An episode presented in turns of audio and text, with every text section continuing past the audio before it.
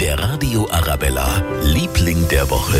Unter alten Kastanien, in der Sonne hocken, eine frische Mass holen, zusammenhocken mit den Freunden. Ja, der Traum vom Biergarten ist leider immer noch in weiter Ferne. Da macht sich auch der Wirt von der Waldwirtschaft Hartl Schneider nichts vor.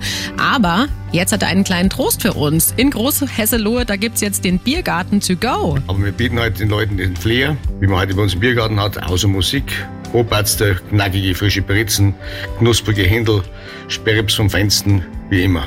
Ah, Klingt schön. Wer auch ein bisschen Biergarten-Flair haben möchte und einfach das zu sich nach Hause holen möchte, der fährt raus nach Großhesselohe in die Wavi. Da gibt's das Biergarten-Feeling.